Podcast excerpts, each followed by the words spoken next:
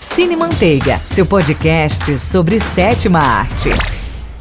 Olá a todos, bem-vindos à premiere do Cine Manteiga. Eu sou Catarina Varela, estudante de jornalismo da Universidade Federal do Ceará, e hoje vou apresentar, junto aos meus colegas Richardson e Vitória, um episódio sobre a humanização de vilões. Oi, Richardson. Oi, Vitória. Olá, ouvintes. Olá, Catarina. Eu sou Richardson e é um prazer estar aqui apresentando o primeiro episódio do Cine Manteiga. Oi, oi, gente. Aqui é a Vitória e eu já tô animada pra gente ter essa conversa. All it takes is one bad day. All it takes is one bad day. Tudo que precisa é de um dia ruim para reduzir o homem mais são à loucura. Essa frase ela é do Alan Moore na revista The Killing Joke do Batman. E quem fala isso é o Coringa. E o Coringa é um dos personagens que a gente vai falar hoje. Ele é conhecido como um dos maiores vilões da cultura pop e o maior inimigo do Batman, tanto nos quadrinhos quanto no cinema. Mas primeiro, para falar sobre isso, vamos discutir o que faz um vilão um vilão. Ser ruim é uma parte do seu caráter ou é em decorrência dos atos que você vai praticando ao longo da vida?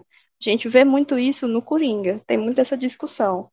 Até pela, pela doença mental que ele tem, né? que as pessoas acreditam que ele é mal por, por caráter mesmo, desde que nasceu. Mas a gente teve, por exemplo, no último filme do Coringa, de 2019, que não era bem assim.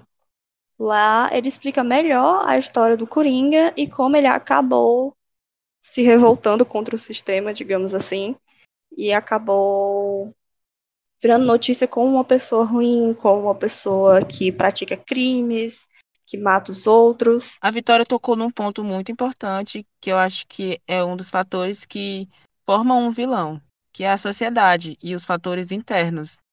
Como, por exemplo, no Coringa, é, os fatores da sociedade, os dilemas da vida dele justificam, entre muitas aspas, a pessoa que ele vai se tornar no futuro.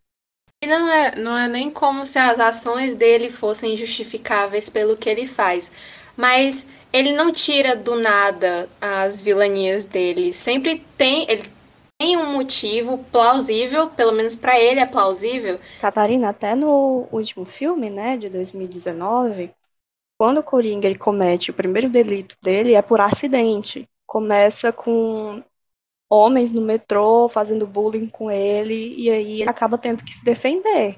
E nisso, por acidente, ele acaba matando essas pessoas. E é aí que a loucura, digamos assim, começa. Ou seja, ele só se defendeu. Como é que eu chamo uma pessoa que só se defendeu de ruim? O que me dá esse direito? E se me dá esse direito, como eu faço essa classificação? Essa é a pergunta que mais me vem à mente. Sim, isso mesmo.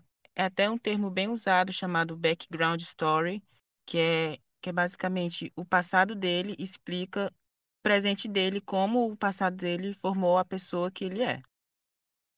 Isso também é uma característica dos vilões, porque apesar de eles serem vilões, eles são humanos ou têm características humanizadas. Eles são humanos, com as suas histórias, as suas vivências, os seus traumas, assim como as suas alegrias e as suas motivações para agir de tal modo que a gente tem como ruim. Mas um ponto que eu queria ressaltar saindo um pouco, um pouco desse assunto mais filosófico, digamos assim, né? Era no técnico mesmo, que quando a gente tinha a primeira aparição, ou as primeiras, né? Que eram desenhos animados, como no caso do 101 Dálmatas, que tem a vilã a Cruella, e teve o filme, né, recente da Cruella, contou um pouco mais da história dela.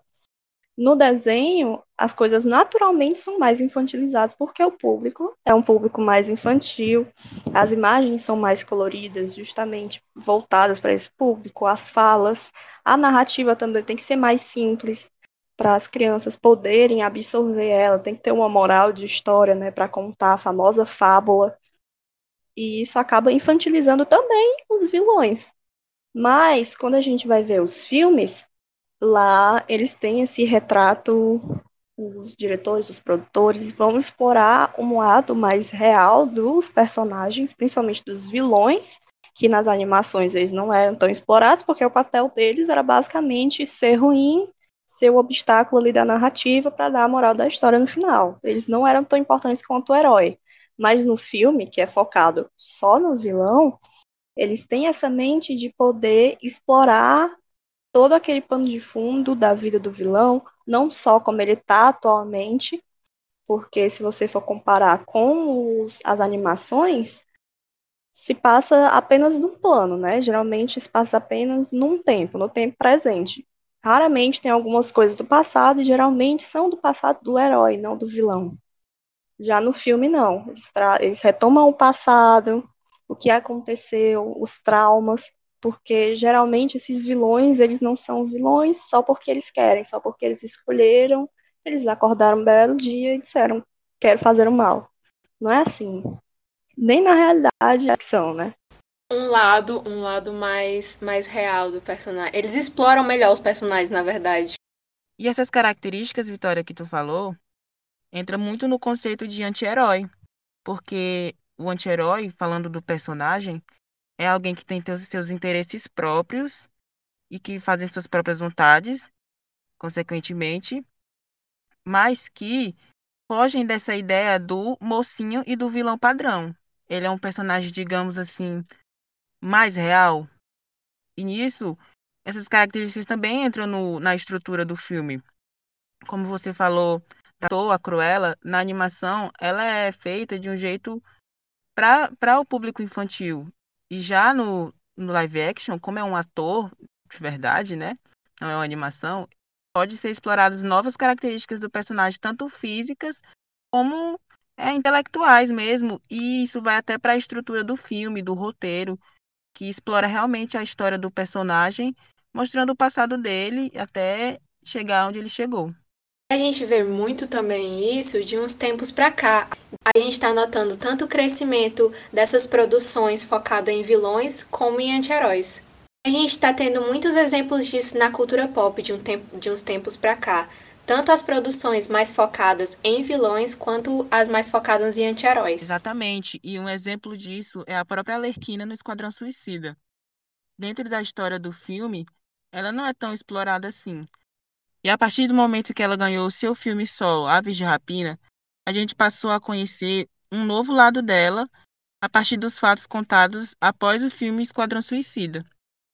Sim, e a gente pode enxergar também o relacionamento dela com o Coringa. Então a gente também teve um pouquinho de como era o Coringa. E também o porquê dela ser um personagem tido como vilão, como mal, né? Que no caso dela, geralmente era porque ela queria apoiar o namorado dela, né? Então, ela submetia a fazer crimes e cometer delitos. No filme da Arlequina, a gente vê também um pouquinho do Coringa e da relação entre eles dois, do porquê ela cometia delitos, cometia crimes ao lado do Coringa. Porque ela vivia num relacionamento tóxico, né? Ela tinha um amor doentio por ele, que se formou de alguma forma misteriosa quando eles se conheceram, né? Na prisão, quando ela ainda era psicóloga, que ela, inclusive, era do meio da saúde, então ela mesma provavelmente sabia que estava no meio disso tudo, mas ela não queria sair porque ela amava ele. Não que isso seja legal, ok? Não cometa crimes. E é através desses traumas também que as pessoas se identificam, porque muitas das vezes uma situação que o personagem está passando pode ser que a pessoa já tenha passado ou esteja passando também.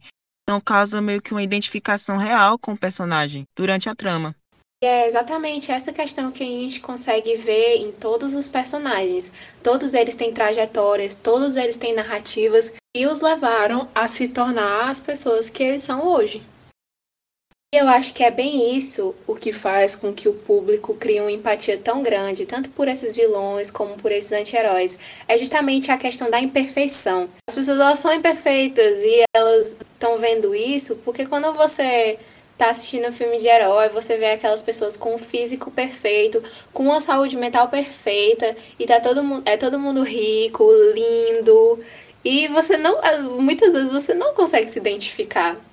Eu acho que é por isso toda essa questão de ter traumas e ter problemas, porque todo mundo tem problemas, que faz com que o alvo das produções desses filmes seja justamente alcançar essas pessoas, essas pessoas que não são perfeitas.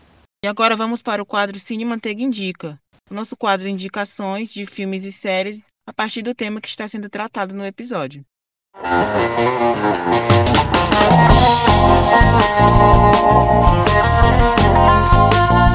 Bom, em se tratando de vilões, a gente decidiu indicar um vilão muito famoso, um vilão meio antigo também, que é muito conhecido na cultura pop e que teve uma trilogia inteira dedicada a explicar o seu passado. A gente está falando do Darth Vader. Em Star Wars 1, 2 e 3, nós vemos a história do Darth Vader sob o olhar do jovem Anakin. E é a partir dos filmes que nós conseguimos ver a evolução dele, é, tanto física, né, da criança se tornando um adulto, até como o caráter dele e como os acontecimentos da história vão ditar o presente Darth Vader que nós conhecemos. A outra indicação é o Dorama Mouse. É uma série sul-coreana de suspense de 2021 que conta a história de um policial que, depois de ter um encontro com um assassino em série e sofrer um acidente, começa a desenvolver atitudes típicas de um psicopata.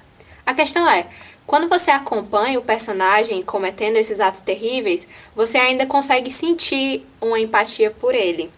E você vê que o Barum, que é o nome do personagem principal, e o seu parceiro tentando encontrar um outro assassino em série, enquanto o principal tenta descobrir o que está acontecendo com ele.